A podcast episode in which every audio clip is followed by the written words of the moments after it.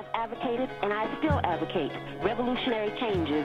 I advocate an end to capitalist exploitation, the abolition of racist policies, the eradication of sexism, and the elimination of political repression. If that is a crime, then I am totally guilty. Hallo zu einer neuen Folge Geschichte der kommenden Welten. Und ich bin Indigo und bin hier mit Sina. Hallo. Ihr hört wieder euren Lieblingspodcast über linke Geschichte und wir nennen den Podcast die Geschichte der kommenden Welten, weil wir davon erzählen, wie Menschen in ihrer jeweiligen historischen Situation für eine bessere Zukunft gekämpft haben. Das hier ist jetzt Folge 3 und das ist die erste Folge, in der wir auf Feedback von euch reagieren können. Denn was ihr bisher nicht wusstet, ist, wir äh, nehmen immer zwei Folgen gleichzeitig auf. Das heißt, Folge 1 und 2 war zusammen. Äh, und heute ist also das erste Mal, dass wir euch sagen können, danke, wie sweet ihr reagiert habt. Wir haben super liebe Rückmeldungen bekommen. Und einigen von euch ist auch aufgefallen, dass unsere Struktur äh, stark inspiriert ist von einem anderen Geschichtspodcast, der ganz großartig ist. Und äh, das ist auch kein Geheimnis. Das ist der Podcast Geschichten aus der Geschichte, einer meiner absoluten Lieblingspodcasts. Ähm, ja, und also ich, ich, ich wusste schon, oder wir wussten, wir wollen einen Podcast über linke Geschichte machen. Und ich dachte mir die ganze Zeit, ja, wir können jetzt aber nicht da ganz die Struktur übernehmen. Wir müssen irgendwas anders machen. Aber irgendwie fand ich halt, so ist es am besten. Und na gut, dann stehen wir jetzt dazu. Wir sind davon auf jeden Fall inspiriert. Grüße gehen raus an Daniel und Richard. Ich hoffe, die beiden verklagen uns nicht. ja, vielleicht schreibe ich dir nochmal eine Mail oder so. Kannst ja mal versuchen, mal gucken, ja. was sie sagen. vielleicht klauen sie dann auch unsere Themen. Ja, heute bin ich ja wieder dran mit einer Folge. Mhm. Also habe was vorbereitet für Sina und für euch. Und ich weiß, dass es heute um eine Person geht, mit der du dich auch schon beschäftigt hast und zu der du auch schon einiges weißt. Und ich beginne trotzdem die Erzählung mit einer Szene, mit einer Situation. Und diese Situation ist tatsächlich auch schon vor über 100 Jahren, als sie passiert ist, nee, nicht vor über 100 Jahren, vor knapp 100 Jahren, als sie passiert ist, zur Legende geworden. Und es ist, glaube ich, ähm, schwer, sie so nachzuerzählen, wie sie tatsächlich passiert ist. Klar ist, dass wir in Berlin am 11. April 1928 sind, und zwar im Gefängnis Moabit. Und mhm. der Kommunist Otto Braun wird dem Haftrichter vorgeführt. Er ist angeklagt wegen Hochverrat und ihm können Jahrzehnte im Knast erwarten. In den Zuschauerplätzen sitzt eine Gruppe junger Menschen und plötzlich springen sie auf, angeführt von einer jungen Frau, zücken Pistolen, überwältigen den Wachtmann und schnappen sich Otto Braun, der noch Handschellen trägt, und fliehen mit ihm vor das Gefängnis. Als sie im Fluchtauto sitzen und losrasen, ist kein Schuss gefallen. Und als sie schließlich nach Neukölln kommen, ins rote Neukölln, wissen sie, dass die Flucht gelungen ist. Denn obwohl die Polizei das Arbeiterviertel durchstreift, können sie Otto Braun und die junge Frau, die den, die Gefangenenbefreiung angeführt haben, nicht finden. Am selben Abend noch bei einer illegalen Versammlung verkündet die kommunistische Jugend triumphierend, dass die Befreiung des Genossen Braun geklappt hat und dass sie sie mit einer ungeladenen Waffe durchgeführt haben. Einerseits, weil sie niemanden verletzen wollten und andererseits, weil sie zeigen wollten, dass es letztendlich nur Mut braucht gegen die Klassenjustiz der Weimarer Republik. Von den Befreierinnen wird nur die junge Frau identifiziert und ihr und Otto Brauns Bild ziert bald tausende Fahndungsplakate. 5000 Reichsmark Belohnung sind ausgesetzt aber in den Arbeitervierteln, in denen die Plakate hängen, geht niemand zur Polizei. Stattdessen verschwinden die Fahndungsplakate schon in der ersten Nacht wieder von der Straße. Und du weißt bestimmt schon, wer die Frau ist, oder? Ah, ich erinnere mich auf jeden Fall an diese Story mit der Knarre ohne Patronen und so. Aber wer war das? Rosa Luxemburg? Nee, Olga Nein. Benario. Oh, ach so, stimmt. Ah, Rosa Luxemburg war da ja sogar schon tot. Leider. Ah ja, welches Jahr sind wir? 1928. Ah, okay, okay, okay. Ja, Olga Benario, das können wir einfach so schneiden, ne? Ich weiß, ich weiß alles. ja, wir schneiden das. Kein Problem. um, genau, die Frau ist Olga Benario.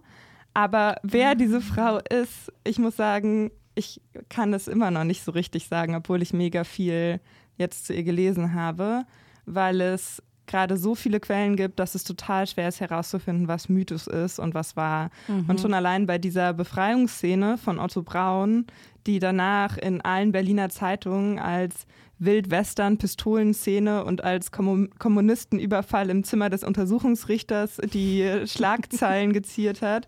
Selbst da gibt es super viele unterschiedliche Versionen. Also es ist, glaube ich, nicht klar belegbar, dass die Pistole tatsächlich nicht geladen war. Es ist auch, es gibt auch Quellen, die behaupten, dass Olga Benario die Befreiung zwar initiiert hat, aber selber gar nicht federführend daran teilgenommen hat. Also es ist gar nicht so richtig klar. Fakt ist aber, dass sie danach auf jeden Fall überall gesucht wurde und eine hohe Belohnung auf ihre Festnahme ausgesetzt war. Die Geschichte, die wir in dieser Podcast-Folge erzählen werden, ist keine aufregende ist nicht nur hat eine. Kein Happy End. Hat kein Happy End und ist nicht nur eine aufregende Wild-Western-Pistolenszene. Es wird um Antisemitismus gehen, um Nationalsozialismus und um die Shoah. Also überlegt euch, ob ihr das gerade anhören wollt oder was ihr braucht, um euch gut damit auseinandersetzen zu können. Ach, ich freue mich. Wir haben ja auch gemeinsam schon die Tochter von Olga Benario kennengelernt bei einer Lesung. Genau, daran musste ich auch denken. Ich hatte auch schon Sorge, dass du auch schon eine Podcast-Folge zu ihr vorbereitest. Wir haben ähm, Anita Prechtes getroffen, hier in Leipzig, vor nicht so langer Zeit. Um die wird es später auch noch gehen. Und es gibt wirklich so sehr viele unterschiedliche Arten, Olga zu erinnern. Und ich würde sagen, dass diese unterschiedlichen Arten das Bild von ihr verwischen.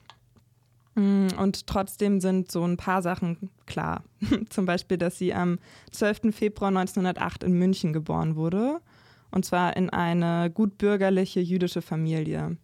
Und ihr Vater ist ein Anwalt und er ist Sozialdemokrat und vertritt immer wieder arme Arbeiter auch umsonst. Und seiner wissbegierigen und klugen Tochter Olga lässt er immer wieder Akten lesen von seinen Gerichtsprozessen. Aber diese Akten haben wohl nicht die Wirkung, die sich Olgas Vater erhofft hat, weil sie ähm, Olga zur überzeugten Kommunistin machen. also diese, ja, diese Lektüre von so Klassenjustiz und so weiter macht, mhm. dass sie ihr ganz klar ist, wir müssen für die Befreiung der Arbeiterklasse kämpfen und diesem Kampf will sie sich auch anschließen. Und so schließt sie sich mit nur 15 Jahren der kommunistischen Jugend Schwabing an obwohl sie da niemanden kennt und sie wahrscheinlich das einzige Mädchen aus so gut bürgerlichen Verhältnissen ist und alle anderen aus Arbeiterfamilien kommen. In der kommunistischen Jugend fällt sie schon auf durch ja fast ihre Übereifrigkeit und sie ist zum Beispiel auch gegen Vergnügungen mit Alkohol, weil sie so stark für kommunistische Disziplin ist und plädiert da schon für eine Bewaffnung der kommunistischen Jugend. Ja, sie übernimmt auch so sehr schnell die Verantwortung für die sportlichen Betätigungen der Gruppe und macht quasi immer so Trainings mit denen. Und sie unternehmen auch so Hüttentouren durch die Alpen. Ja, weiß ich jetzt nicht, ob ich da die beste Freundin geworden wäre. Ja, ich habe mich gesagt, ja, Personen kommen einem ja irgendwie so nah, wenn man zu denen recherchiert. Ja. Und dann muss ich mich immer wieder daran erinnern, dass ich wahrscheinlich, ja, wahrscheinlich einfach auch ganz schön eingeschüchtert von ihr gewesen wäre. Sie lernt dann Otto Braun kennen. Das ist ein erfahrener Kommunist und auch acht Jahre älter als sie. Und der arbeitet zu der Zeit schon für den so sowjetischen militärischen Geheimdienst, also quasi als Spion in Deutschland für die Sowjetunion. Und Otto Braun wird zuerst ihr Lehrer und ähm, sie lernen zusammen marxistisch-leninistische Lektüre und dann entwickelt sich aber auch relativ schnell eine Liebschaft zwischen denen. Und Olga sagt aber auch damals immer schon, dass sie eigentlich nicht heiraten will oder dass sie nicht einsieht, warum man sich so ein kleinbürgerlichen Glück wie Heirat hingeben soll. Und mit nur 17 Jahren verlässt sie ihr Elternhaus in München für immer und zieht mit Otto nach Berlin. Ja, und in Berlin beginnt tatsächlich so ein ganz anderes Leben für sie. Davor hat sie in einem großen Haus in München gewohnt, äh, mit Hausangestellten und so weiter. Und in Berlin ziehen sie ins Arbeiterviertel Neukölln in eine kleine Wohnung und le sie leben auch mit gefälschten Papieren wegen, Arthurs, äh, wegen Ottos Arbeit beim Nachrichtendienst. Und Olga arbeitet zum Broterwerb als Stenografistin in der sowjetischen Handelsvertretung, ein äh, Job, den Otto für sie besorgt hat. Und später arbeitet sie auch als Brauns Sekretärin, weil sie mehr Zeit mit ihm verbringen will. Weil besonders viel Zeit bleibt ihr nicht, weil sie sich voll und ganz in ihre politische Arbeit stürzt. Und zwar ist sie wieder bei der kommunistischen Jugend aktiv und sie wird bald in hohe Posten gewählt. Zum Beispiel wird sie irgendwann Agitations- und Propagandasekretärin von ganz Berlin. Was sie da dann genau gemacht hat als Agitations- und Propagandasekretärin, habe ich leider nicht rausgefunden. Ähm, auf jeden Fall haben sie nachts politische Parolen an Wände geschrieben. Es gab verbotene Demos und Schlägereien mit der Polizei. Und in einem Neuköllner Biolokal wurden abends illegale Sitzungen abgehalten, in denen Olga auch wöchentliche Schulungen in Marxismus-Leninismus gab. Und 1926 werden Otto Braun und Olga Benario plötzlich verhaftet. Und der Vorwurf, der gegen beide erhoben wird, ist der Vorwurf des Hochverrats. Ähm, während Olga im Gefängnis sitzt, bietet ihr Vater ihr wohl Hilfe an, sie aus dem Knast zu holen. Er ist halt Anwalt und auch ein mhm. einflussreicher sozialdemokratischer Anwalt. Aber Olga lehnt ab. Der Vater versucht es trotzdem, ohne die Erlaubnis seiner Tochter. Aber Olga wird auch ohne seine Hilfe nach einigen Monaten wieder freigelassen, weil die Justiz tatsächlich eigentlich Otto ähm, festnehmen will und es vor allem um Otto geht. Und ähm, Otto sitzt dann eben des Hochverrats ange angeklagt im Gefängnis. Und es ist klar, dass er da so schnell nicht wieder rauskommen wird. Und deswegen beschließt Olga schließlich, ihn zu befreien. Und genau, so kam es dann zu dieser spektakulären Szene, die ich geschildert habe. Mhm. Und da fangen dann schon die unterschiedlichen Interpretationen in den Biografien auch wieder an. Zum Beispiel standen da solche Sachen drin in einigen von den romanhaften Biografien über sie, dass sie danach sowas gesagt hat wie, das war eine Aktion, die ich zur Hälfte für meine Partei gemacht habe und zur anderen Hälfte für meine Liebe. Mhm. Ähm, und ich glaube, wir wissen es einfach nicht. Wir wissen nicht, ähm, inwiefern es quasi politisch motiviert war und inwiefern sie auch einfach Sehnsucht nach ihrem Geliebten Otto Braun hatte und deswegen beschlossen hat, ihn aus dem Gefängnis zu befreien. Klar ist auf jeden Fall, dass es eine politische Aktion ist, die der Partei extrem nutzt und eine extrem erfolgreiche ähm, politische Aktion. Ähm, sie wird auch wirklich schlagartig berühmt danach, ist Stadtgespräch. Bei den Kinovorführungen werden immer die Fahndungsbilder vor den Filmen gezeigt, aber anstatt dass die Leute im Kino sich die gut merken, um die beiden zu verraten, wird immer applaudiert und gejubelt, wenn die eingeblendet werden.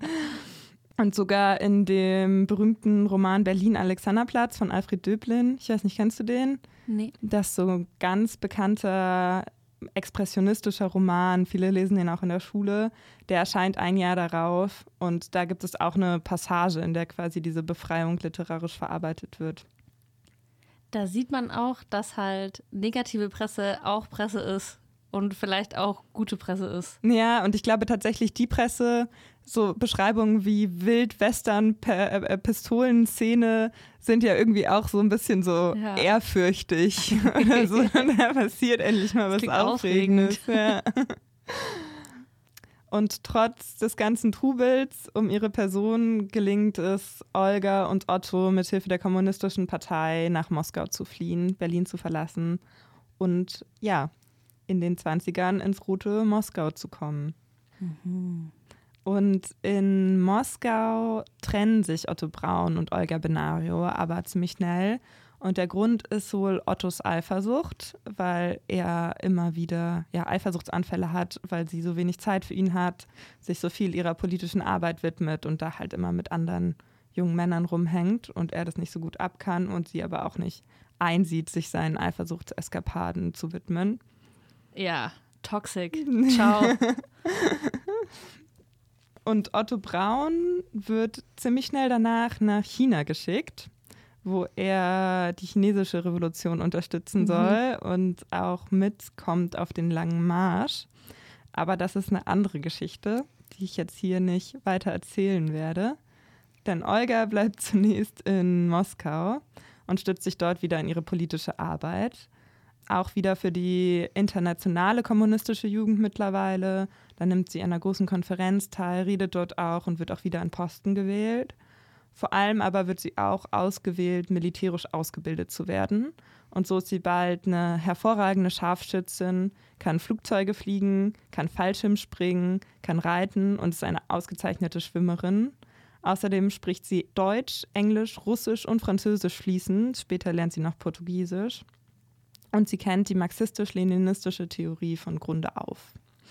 Ordentlich. Ordentlich. Und das ist immer noch, sie ist da noch keine 25, muss man Ach, auch crazy. sagen. Wann ist, wann ist sie geboren? Ähm, 1908.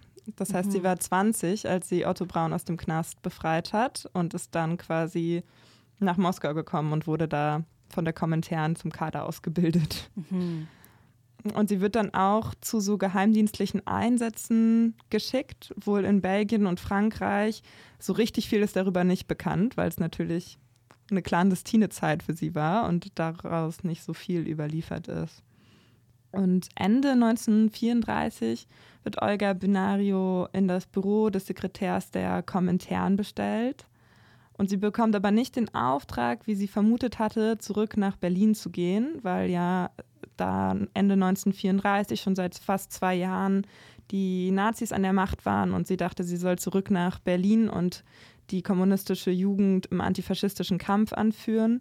Aber sie soll nicht nach Berlin, sondern nach Brasilien gehen. Und zwar als Leibwächterin von Luis Carlos Prestes. Ich schweife gerade immer mal wieder ab zu meiner Folge, die ich dir erzählen, die ich dir als nächstes erzählen werde, weil da, die hätten sich treffen können. Das habe ich mir ein bisschen gedacht, als du so zur Seite geguckt hast. Aber ich bin schon richtig gespannt. genau, vielleicht noch ist, meinst du, ich soll nochmal erklären, was die Kommentaren ist? Auf jeden Fall. Die Kommentaren war die kommunistische Internationale und hatte quasi das Ziel, die proletarische Weltrevolution umzusetzen. Das wurde sich so vorgestellt, dass es ganz viele nationale Revolutionen gibt und es dann schließlich einen proletarischen, das in eine proletarische Weltrevolution mündet. Also die Kommentaren hatte das Ziel, in unterschiedlichen Ländern Revolutionen auszulösen.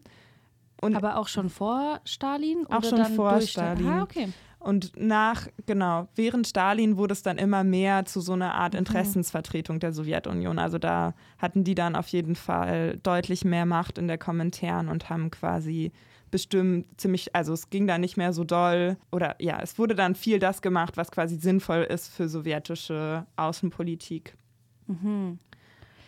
Vielleicht wäre es auch gut, das einzusortieren, dass das die dritte internationale ist. Ne? Und die ersten beiden internationalen, äh, um die auch nochmal kurz erklärt zu haben, die erste internationale war noch von Marx und Engels gegründet, kommunistisch und anarchistisch und einfach alle revolutionären Kräfte haben sich da vereint, bis der kommunistische Flügel, äh, angeführt von Marx, und der anarchistische Flügel, angeführt von Bakunin, sich so zerstritten haben, dass äh, die erste Internationale sich aufgelöst hat. Äh, die zweite Internationale war dann die sozialistische bzw. sozialdemokratische Internationale und die besteht bis heute.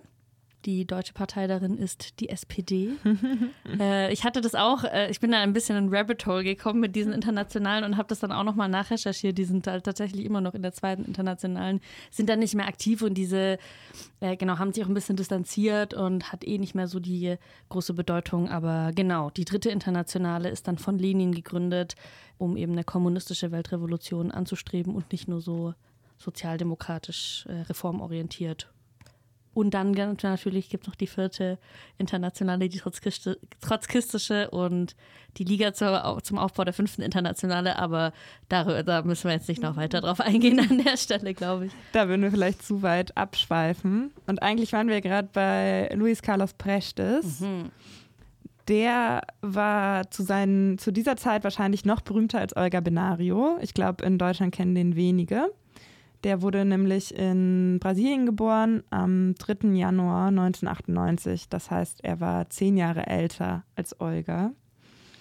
Er ist in Porto Alegre in eine Familie geboren, wo der Vater früh gestorben ist und die Familie dadurch finanzielle Probleme hatte.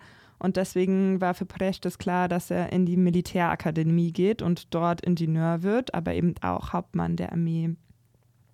Und 1924 versuchte das Militär einen Aufstand gegen die autoritäre Regierung ähm, Brasiliens, die damals von Bernard Bernardes geführt wurde.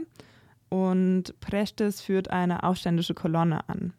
Und diese Kolonne hat so 1500 Mann, aber die sind nur mit 800 Gewehren ausgestattet und ihnen gegenüber stehen 14.000 gut ausgebildete Soldaten. Mhm. Also ein krass ungleiches Machtverhältnis. Mhm.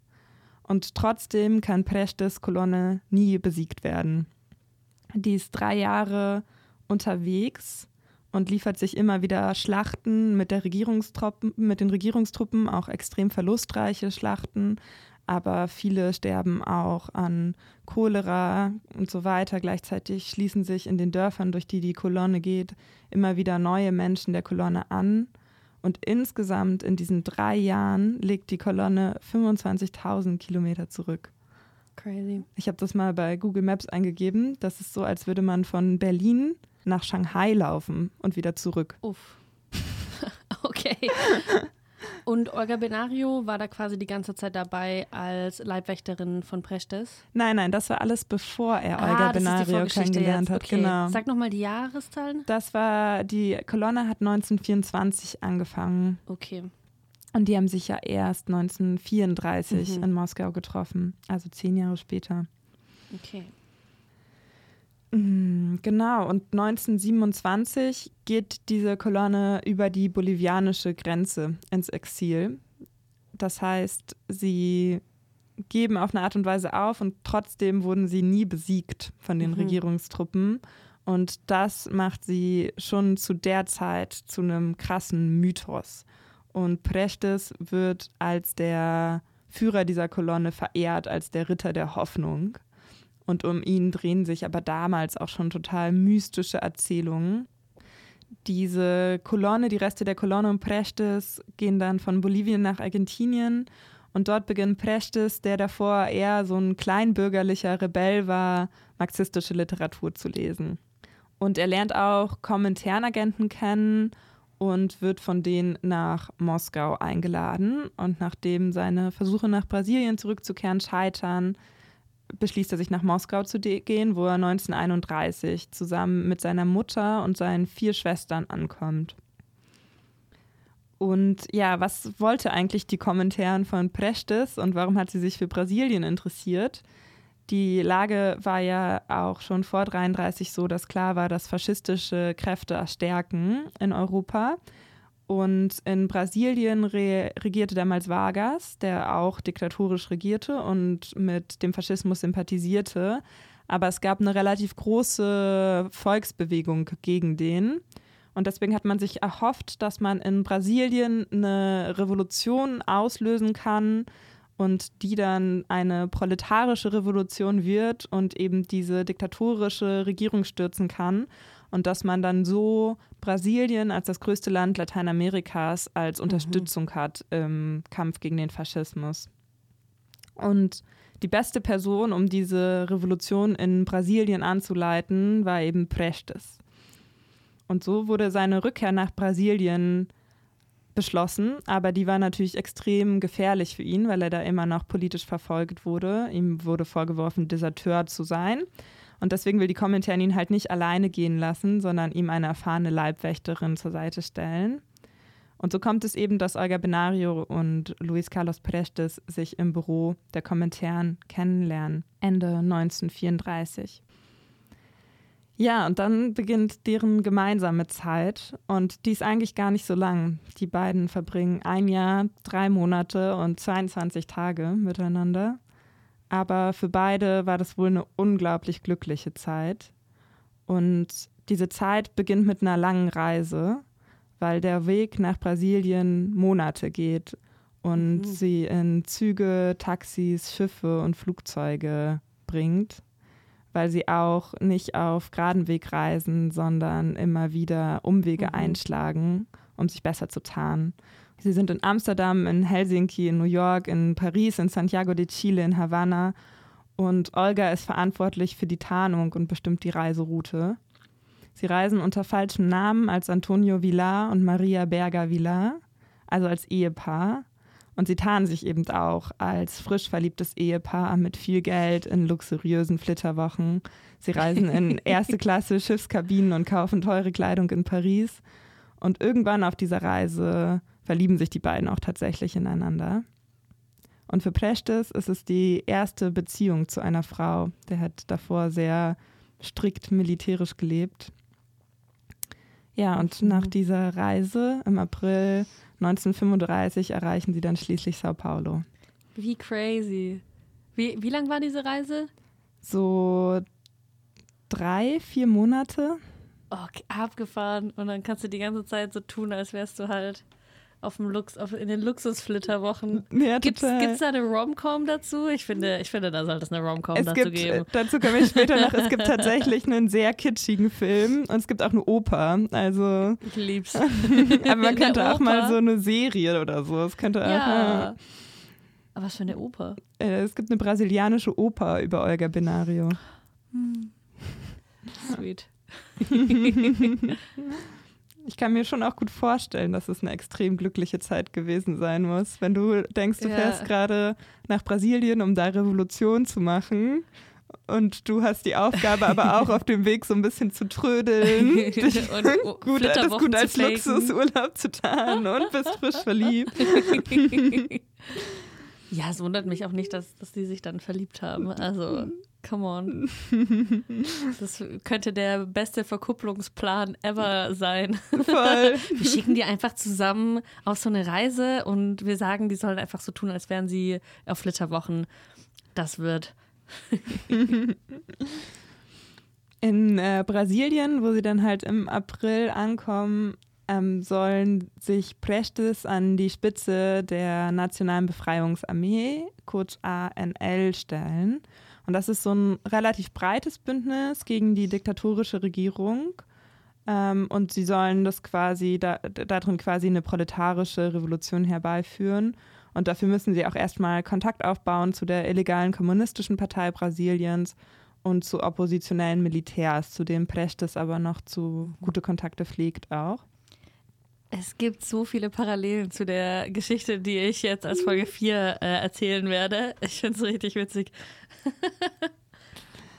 Und quasi, um diesen Plan durchzuführen, sind auch nicht nur Olga und Carlos angereist, sondern noch zahlreiche andere internationale, erfahrene Berufsrevolutionäre und auch immer als Paare. Allerdings waren es da keine Tarnungsehe-Geschichten, sondern das waren tatsächlich Ehepaare und da waren auch die Frauen immer erfahrene Berufsrevolutionärinnen. Und ähm, eins von diesen Ehepaaren war Arthur und Sabo Ewert. Das waren deutsche Kommunisten. Arthur saß damals auch im Reichstag und die kannten sich auch schon aus Moskau. Also Arthur hat da auch schon Olga unterrichtet. Und Sabo und Olga freunden sich wohl sehr gut an in dieser Zeit in Brasilien. Und in dem Haus von Arthur und Sabo finden auch die clandestinen Treffen der Gruppe statt. Und zwar immer donnerstags und sonntags abends wird sich getroffen und spät bis in die Nacht hinein die Revolution geplant. Und diese Verschwörer haben auch so jede Menge Geld, was sie, glaube ich, vor allem aus der Sowjetunion bekommen. Also die leben auch alle zur Tarnung das Leben von so reichen Ausländern mit großen Häusern. Der eine fährt sogar immer in so einem Luxusauto herum. Und zum Teil sind es aber auch einfach Dollars, die gefälscht werden. Also sie haben gefälschte Dollars zur Verfügung, die sie mit vollen Händen ausgeben. Und auch Olga und Carlos wohnen zusammen in einem schönen Haus. Und neben ihren politischen Tätigkeiten bleibt ihnen Zeit, am Strand spazieren zu gehen, endlose Gespräche zu führen, die Zeitungsartikel und die Bücher, die sie lesen, miteinander zu diskutieren und mit dem Hund zu spielen, den Carlos Olga schenkt. In ihrem Haus gibt es viele Geheimdokumente und mit den Plänen für die Revolution und den Verbindungen nach Mes Moskau und Paul Gruber, der als Sprengstoffexperte der Gruppe zugeteilt wurde, versehrt diesen Tresor mit einem System, das quasi alle Dokumente in die Luft jagen soll, wenn jemand unbefugt ist, der den Mechanismus mhm. nicht kennt, es öffnet. Und Prestes Aufenthalt ist immer noch geheim. Um ihn besser zu tarnen, wird er in der Moskauer Tageszeitung im August so ein Bild von ihm veröffentlicht und behauptet, dass er oder er wird ins Exekutivkomitee der Kommentaren berufen. Mhm. Ähm, mit einem alten Bild von ihm wird es abgedruckt, so dass dann die brasilianische Polizei glaubt, dass er, dass er in Moskau ist immer noch. Und äh, interessanterweise ist er dann aber mit zum Beispiel zusammen mit Mao und Dimitrov Teil des Exekutivkomitees der Kommentaren. Ah, und das hat er dann von Brasilien aus auch gemacht. Ich glaube, er hat tatsächlich diese Tätigkeit nicht so groß ausgeführt. Es war auch total schwer, der Kontakt mit der, den Kon überhaupt so clandestinen mhm. Kontakt zu haben zu Moskau. Also die haben da, glaube ich, ziemlich autonom agiert. Mhm. Und Prestes wird quasi in angeblicher Abwesenheit an die Spitze dieser nationalen Befreiungsarmee gestellt und es werden immer wieder so vor Stadien voller Menschen Briefe von ihm verlesen. Ähm, am 23. November 1935 bricht dann ein Aufstand los. Und eigentlich ist ziemlich klar, dass dieser Aufstand zu früh ist, aber ihm bleibt nicht so viel anderes übrig, als ihn zu unterstützen. Und dieser Aufstand hat aber noch nicht genug ähm, Unterstützung bei der Bevölkerung. Also die Generalstreiks, mit denen gerechnet wurde, brechen nicht so richtig aus. Und die Militärs, die eigentlich, von denen die eigentlich damit gerechnet hatten, dass sie überlaufen, laufen nicht über. Und nach wenigen Tagen ist der ganze Aufstand niedergeschlagen. Und hunderte Aufständige sind tot und Tausende werden verhaftet. Und das Ehepaar Ewert fliegt auf und wird verhaftet. Und ähm, Sabo und Arthur werden im brasilianischen Gefängnis beide wirklich auf sehr grausame Art und Weise gefoltert, mhm. damit sie Aussagen machen. Und was so besonders grausam ist, das ist, dass sie beide voreinander gefoltert wurden. Also dass mhm. Sabo zusehen musste, wie Arthur gefoltert wurde und andersrum. Und Arthur Ewart, der den Zweiten Weltkrieg im brasilianischen Gefängnis überlebt, wird davon wahnsinnig und stirbt in den 50ern in einem Sanatorium in der DDR. Ja, Olga beobachtet die Verhaftung von Arthur und Sabo und kann deswegen mit Carlos rechtzeitig ihr Haus verlassen, bevor auch ihr Haus auffliegt. Und die Polizei ist stürmt und alles durchsucht. Das Sprengstoffsystem, was installiert wurde, geht nicht hoch, als die Polizisten den Tresor öffnen. Mhm. Und später kommt raus, dass Paul Gruber, der das gebaut hat, tatsächlich für den britischen Geheimdienst gearbeitet hat, also es kein Versehen war, dass mhm. das nicht hochgegangen ist. Und so hat die Polizei alle Planungsdokumente der Revolution und vor allem richtig, richtig viele Namen. Also die wissen oh, dann sehr genau, wen sie verfolgen müssen. Und Olga und Carlos können in einem Arbeiterviertel zuerst untertauchen und halten sich dort über drei Monate zusammen versteckt. Aber die Polizei durchkämmt das ganze Viertel und macht überall Hausdurchsuchungen und hat den Auftrag, Prestes sofort zu erschießen, wenn sie ihn finden. Als sie dann schließlich am 5. am 5. März 1936 das Haus stürmen, in dem sich die beiden versteckt halten, stürzt sich Olga Benario vor Prestes und verhindert so seine Erschießung. Als die Polizei versucht, die beiden zu trennen und in unterschiedlichen Autos abzufahren, klammert sie sich so doll am Prestes, dass sie nicht getrennt werden können. Ähm, und das tut sie wohl auch aus Angst, dass er im Auto erschossen werden könnte. Mhm. Dann werden sie schließlich im Gefängnis getrennt und das ist auch das letzte Mal, dass sich die beiden sehen. Und zu dem Zeitpunkt ist Olga Benario schwanger von Carlos Prestes. Ihr bleibt dann noch ein halbes Jahr auf brasilianischem Boden aber dieses halbe Jahr verbringt sie im Gefängnis. Und später wird sie viel erzählen von der Solidarität von den Mitgefangenen. Also es war wohl eine, ja, eine ähm, bedeutende Erfahrung, dass da tatsächlich alle sehr solidarisch mit ihr waren und ähm, vor allem auch sie sich so Sorgen um sie machten, weil sie immer deutlicher schwanger war. Und besonders groß wurde dann die Solidarität, als die Pläne bekannt wurden, dass die brasilianische Regierung unter Vargas plante, Olga Benario schwanger nach Nazi-Deutschland auszuliefern. Mhm. In und außerhalb des Knastes gab es so Kampagnen und Versuche, diese Auslieferung zu verhindern. Und tatsächlich widersprach auch die Auslieferung gegen die brasilianische Verfassung, nach der Frauen das Recht haben, wenn sie von brasilianischen Männern schwanger sind, die Kinder in Brasilien zur Welt zu bringen. Okay, das wusste ich noch gar nicht. Aber vor allem verletzt es natürlich so jedem Schimmer von Menschenwürde, ja. eine jüdische hochschwangere Frau nach Nazi-Deutschland auszuliefern. Als sie dann schließlich abgeholt wird im Gefängnis, kommt es auch im Gefängnis noch zu einem Aufstand, um das zu verhindern, mhm. um ihre Abholung zu verhindern. Aber der ist leider nicht erfolgreich und der Polizeichef von Sao Paulo bringt Olga persönlich zum Schiff, zusammen mit Savo Ewert, die ebenfalls ausgeliefert werden soll. Und Ende 1936, das ist am Ende September 1936 und Olga ist im siebten Monat schwanger. Das Schiff fährt von Sao Paulo direkt nach Hamburg, um zu verhindern, dass es Befreiungsversuche bei Zwischenlandungen gibt. Und in Hamburg werden die beiden Frauen von der Gestapo abgeholt. Die beiden kommen in die Baninstraße, in das Gefängnis, Gestapo-Gefängnis in der Baninstraße in Berlin und werden dort auch getrennt. Und das ist tatsächlich ein Gefängnis, in dem auch Rosa Luxemburg schon einsaß. Mhm. Und sie werden zu Schutzhaft verurteilt. Das ist ein makaberes Wort, weil es dabei natürlich überhaupt nicht um Schutz ging, sondern es war einfach der Nazi-Begriff dafür, dass du ohne Gerichtsurteil und ohne zeitliche Begrenzung gefangen gehalten werden konntest.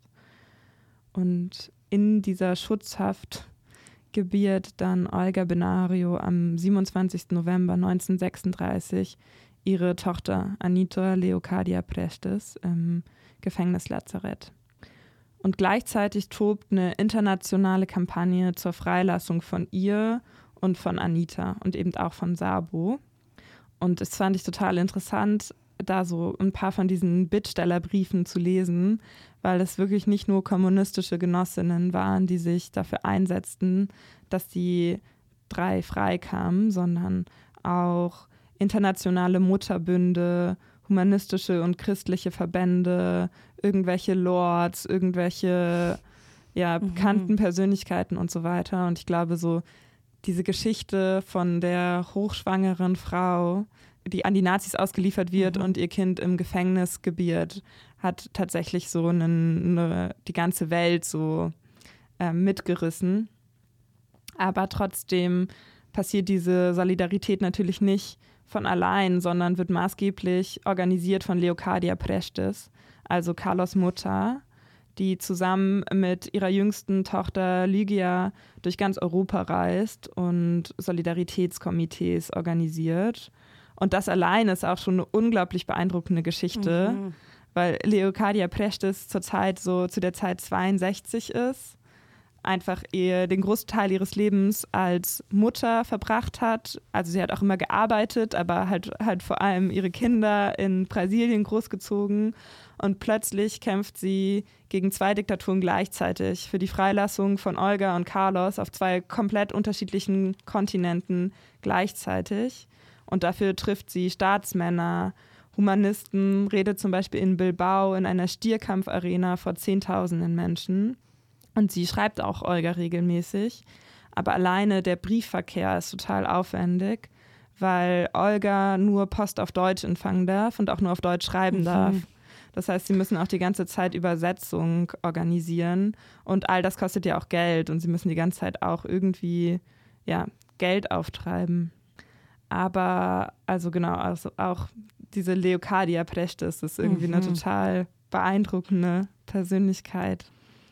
Und Olga kämpft auch weiter mit den Mitteln, die ihr noch übrig bleiben, indem sie sich weigert, gegen Genossen auszusagen. In den Gestapo-Akten kommt das Zitat vor, wenn andere zu Verrätern werden, ich werde es sicher nicht. Und sie ist so standhaft geblieben, obwohl die Nazis immer wieder behaupten, dass es möglich wäre, ihre Freilassung zu diskutieren, wenn sie Genossen verraten würde.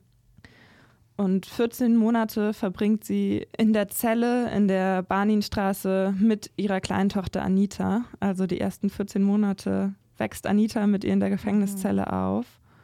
Und sie schreibt, dass sie Babykleidung für zwei hat, weil sie so viele Pakete erreichen von Menschen, die ihre Solidarität auf die Art und Weise ausdrücken wollen und ihr Babykleidung schicken in den Briefen an Prestes, der immer noch in Brasilien in Isolationshaft sitzt, sind wirklich so herzzerreißend genaue Beschreibungen erhalten mhm. von allem, was Anita macht. Und sie bringt Anita auch nicht nur bei Mama zu sagen, sondern auch Papa. Und die Briefe von beiden sind so voller Sehnsucht, zu dritt zusammen zu sein. Aber es ist klar, dass Anita auch nicht bei Olga bleiben kann und dass die Gestapo sie nur zusammenlässt, bis sie abgestillt ist.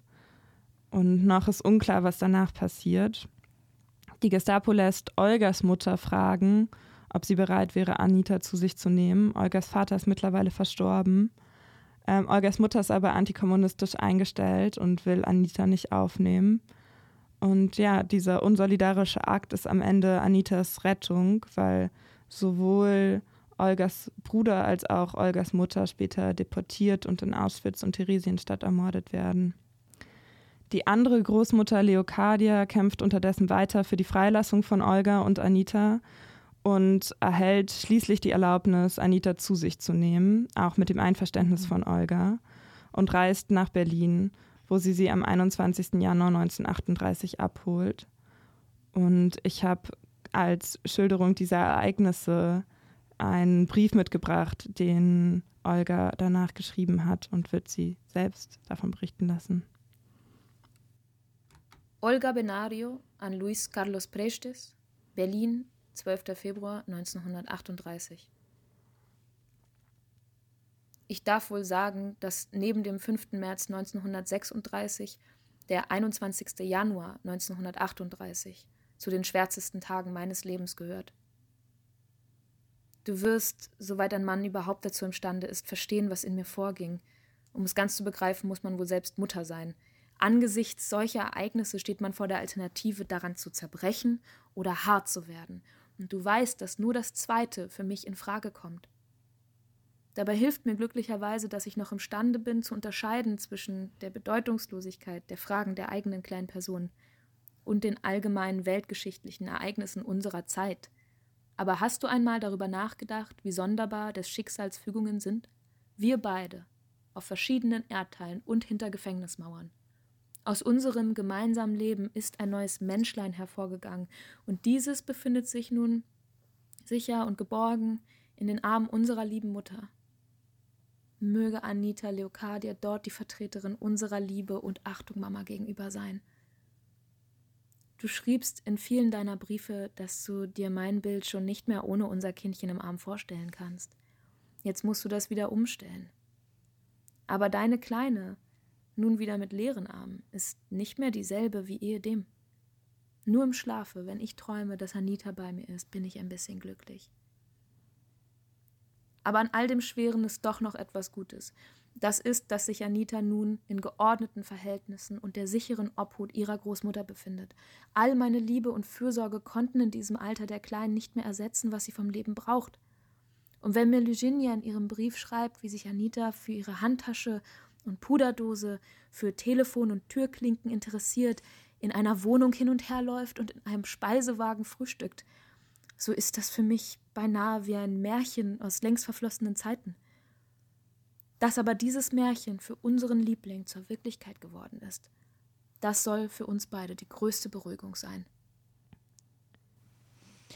Ja, krass berührend auf jeden Fall. Ja, ja, und kurz nachdem Anita in die Hände von ihrer Großmutter Leocadia übergeben wird, wird Olga ins KZ Lichtenburg und dann nach Ravensbrück geschickt. Und von Ravensbrück wird sie nochmal im Frühjahr 1939 zurück in die Barminstraße gebracht, um verhört zu werden. Aber sie weigert sich weiter auszusagen. Und danach wird sie in Ravensbrück auch in den Judenblock verlegt. Und in der Gestapo-Akte ist am Anfang von ihr nur als gefährliche Kommunistin die Rede. Und erst nach einigen Monaten taucht auch ihr Jüdischsein auf.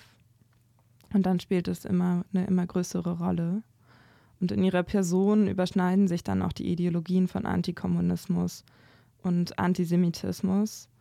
Und ja, es bricht so der Wahn daraus, dass Kommunismus eine, ein Teil der jüdischen Waldverschwörung ist. Zum Beispiel heißt es in der Gestapo-Akte 1941 als Begründung darum, warum ihr den Ausreiseanträgen, die Leocadia weiterstellt, nicht stattgegeben wird. In politischer Hinsicht dürfte bei ihr als Jüdin keine Umstellung zu erwarten sein. Aber auch im KZ, nach dem, was überliefert ist, verlässt sie ihr unglaublicher Mut nicht. Es ist überliefert, dass sie versucht, Misshandlungen von Mithäftlingen zu verhindern, auch wenn sie dafür selbst stark misshandelt wird. Und sie organisiert heimlich Kultur- und Bildungsveranstaltungen. Zum Beispiel ist so ein winziger Atlas erhalten, den mhm. sie aus Zeitungsausschnitten gebastelt hat.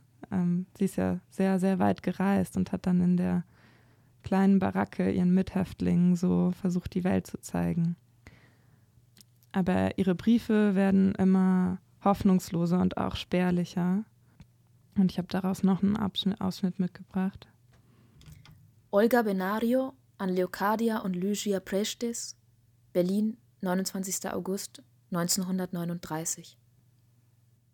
Oft denke ich, dass es zum Teil doch ganz gut war, dass ich damals vor dreieinhalb Jahren nicht wusste, was mir alles noch bevorstand.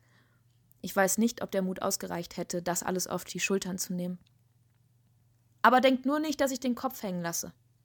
Ich bemühe mich, mich stets so zu verhalten, dass einstmals mein Anita-Kind sich nicht ihrer Mutter zu schämen braucht. Aber in mir selbst wächst von Tag zu Tag mehr die Vorstellung, dass es sein könnte, dass ich mein Kind niemals wiedersehen werde. Nun, jeder muss eben sein Schicksal tragen. Und ich verstehe, es geht um andere Dinge als um ein Mutterherz voll Sehnsucht.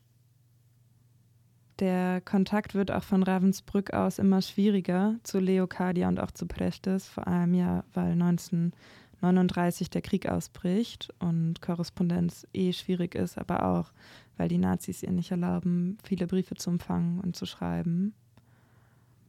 Und ihre Briefe in Ravensbrück werden so unpersönlicher und allgemeiner.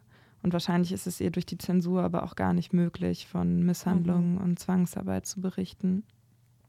Und ich habe noch einen Ausschnitt aus dem letzten Brief mitgebracht, den sie an Leocadia und Lygia geschickt hat. Olga Benario an Leocadia und Lygia Prestes, Ravensbrück, Mai 1941. Von mir kann ich nur berichten, dass dieses eintönige Leben Jahr aus, Jahr ein dahingeht. Man hofft vom Herbst auf den Frühling und denkt voll Sorge dann wieder an den kommenden Winter. Wie lange noch? Das ist die einzige Frage, die brennend vor einem steht. Anita wird nun bald schon fünf Jahre und es ist so traurig, dass ich gar nichts von ihr weiß. Und Carlos, wie geht es ihm? Immer wieder gehen meine Gedanken dorthin. Es ist nur so bedrückend, dass sich zwischen allem, was einem lieb war, und der Gegenwart eine dicke Schicht von Staub dieser verlorenen Jahre schiebt. Wenn ich euch dies auch schreibe, so denkt nur nicht, dass ich vergessen könnte, dass diese persönlichen Dinge im Zeichen dieser schweren Zeit stehen und eben genommen werden müssen, wie sie sind. Am 20. Januar 1942 beschließen die Nazis auf der Wannsee-Konferenz die Organisation für die Vernichtung der Juden. Und Ende April 1942 wird Olga Benario mit einem der ersten Transporte von Ravensbrück nach Bernburg gebracht und dort vergast. Mhm. Prestes erfährt erst 1945, als er aus der Isolationshaft freigelassen wird, von Olgas Tod, von Olgas Ermordung. Und im selben Jahr lernt er auch seine achtjährige Tochter Anita Leocadia Prestes kennen. Und seine Mutter Leocadia Prestes hatte all ihre Kraft im Kampf um seine Freiheit und um Olgas Freiheit und um die Erziehung seiner Tochter aufgebraucht. Sie starb 1943 in Mexiko-Stadt, ohne Olga oder Carlos hier wiederzusehen. Ihre Beerdigung hatte den Charakter eines Staatsakts. Und Pablo Neruda hat ein Gedicht vorgelesen, das ihr gewidmet war, wo eine Zeile war: Senora, groß, größer hast du unser Amerika gemacht. Prestes wird ein wichtiger kommunistischer Politiker, wird Senator und Abgeordneter Und Anita promoviert zuerst als Chemikerin, ist auch die ganze Zeit an der Seite von ihrem Vater politisch aktiv. Und während der Militärdiktatur 1964 bis 1985 müssen aber beide wieder ins Exil gehen und sind wieder in Moskau. Dort promoviert Anita noch einmal und zwar in politischer Ökonomie. Und als sie dann schließlich nach Brasilien zurückkehren können, promoviert Anita ein drittes Mal und diesmal in Geschichte, weil sie die Geschichte ihres Vaters richtig stellen will und auch mhm. zu ihrer Mutter forschen will. Und so untersuchte sie die Gestapo-Akte von Olga Benario. Die ist tatsächlich erst vor einigen Jahren ähm, zugänglich geworden, weil die von der Roten Armee mit nach, wurden die Gestapo-Akten mit nach Moskau genommen. Darunter auch Olga Benarios Akte, die 2000 Seiten umfasste, eine der umfangreichsten Gestapo-Akten, die es gab. Und ähm, die wurden jetzt vor einigen Jahren digitalisiert. Und ähm, so konnte Anita mit vielen Übersetzerinnen da drin forschen und hat ein Buch über ihre Mutter geschrieben. Mhm. Und genau, Anita haben wir getroffen. Mhm. Wie war da so dein Eindruck von ihr? Ja, also es war ja eine Lesung, wo sie genau dieses Buch vorgestellt hat. Und ja, ich fand es krass beeindruckend. Dass ich von Olga Benario zum ersten Mal gelesen habe, war in, der, in Ravensbrück in der Gedenkstätte. Und ähm, die ist mir da auch hängen geblieben. Und es gibt äh, auch in München ein linkes Zentrum, das Olga Benario heißt.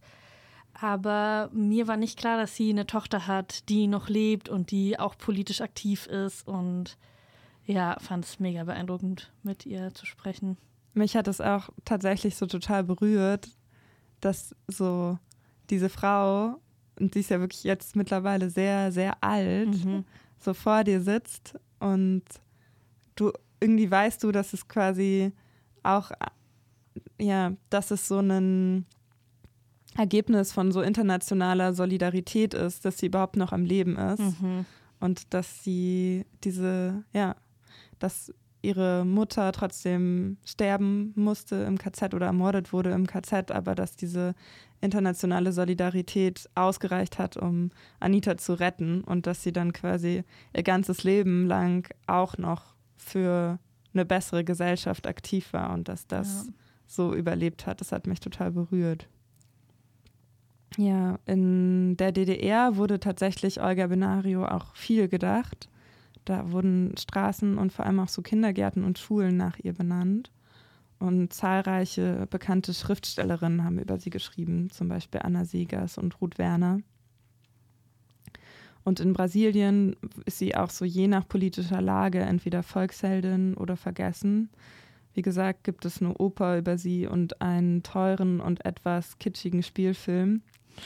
Was ich, glaube ich, bei beiden Arten zu erinnern sehr irritierend fand am Anfang, als ich über sie gelesen habe, war, dass sie da vor allem oder so viel als so leidende Mutter dargestellt wird, als mhm. die leidende, opferbereite Mutter, die im Gestapo-Knast ihr Kind gebärt. Ähm, ich glaube, deswegen wurden eben auch die Kindergärten und Schulen nach ihr benannt. Mhm. Mm, und sie gleichzeitig mir vor allem, nachdem ich das erste Mal von ihr gelesen habe, im Gedächtnis geblieben ist, als Kämpferin und für ihren unglaublichen, unglaublichen Mut.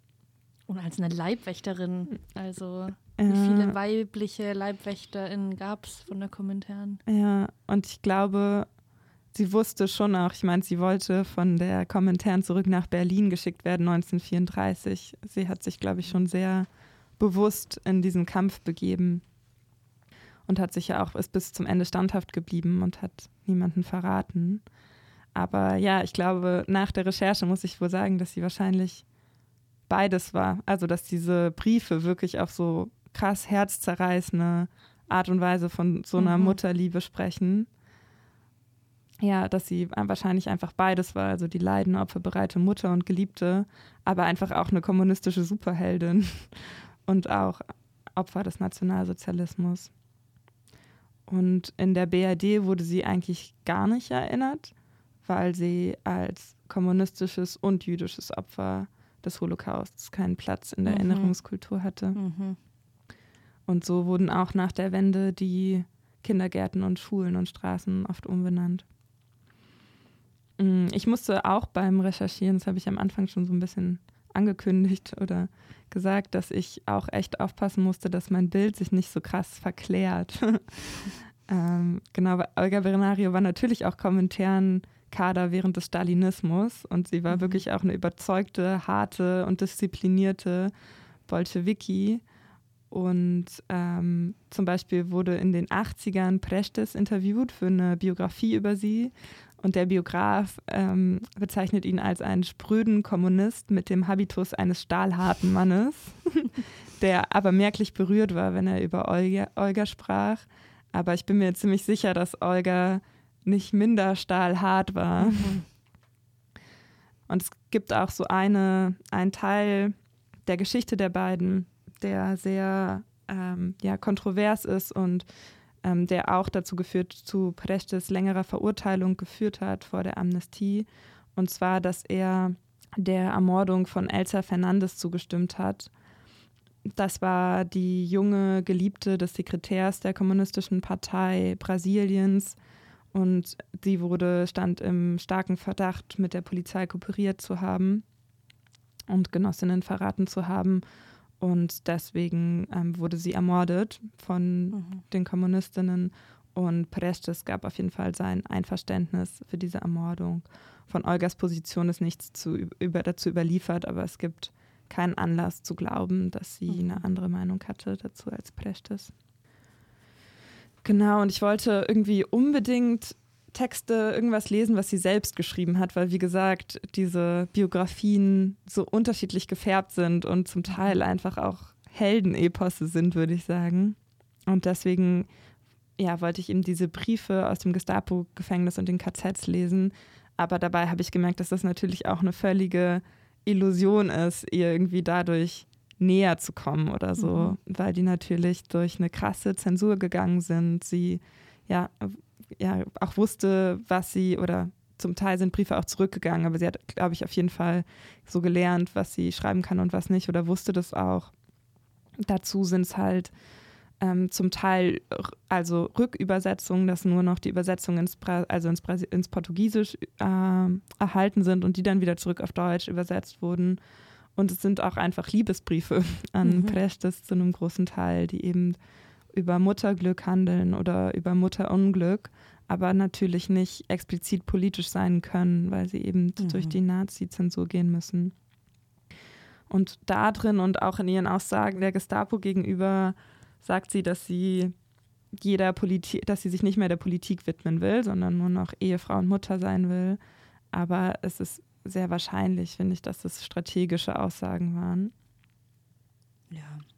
Und es gibt, wie gesagt, echt zahlreiche Biografien ähm, über sie. Und an der Stelle möchte ich der feministischen Bibliothek in Leipzig, der Mona Lisa, ganz groß danken, weil die mir viele von den Biografien zugänglich gemacht haben und da auch diese Lesung mit mhm. Anita Prestes stattfand. Also wenn ihr in Leipzig seid, geht da unbedingt mal vorbei. Und es gibt aber auch in vielen anderen Städten feministische Bibliotheken. Und ich habe Olga Benario kennengelernt durch einen Roman von Robert Kohn, der heißt Exil der frechen Frauen. Und das ist ein sehr bewegender Roman, in dem Olga Benario eine von drei kommunistischen Protagonistinnen ist. Und Robert Kohn hat auch den Briefwechsel von Olga Benario nochmal auf äh, Deutsch herausgegeben und eine editierte ja, Version der Gestapo-Akte veröffentlicht. Und ich möchte auch nochmal ganz doll Johanna danken, dass sie diese Briefe eingelesen hat. Warst du mal in der Gedenkstätte in Ravensbrück? Ja, ich war da. Das war tatsächlich auch die erste KZ-Gedenkstätte, die ich besucht habe. Auch schon, ich war vielleicht so zehn oder elf oder so. Ach krass, okay.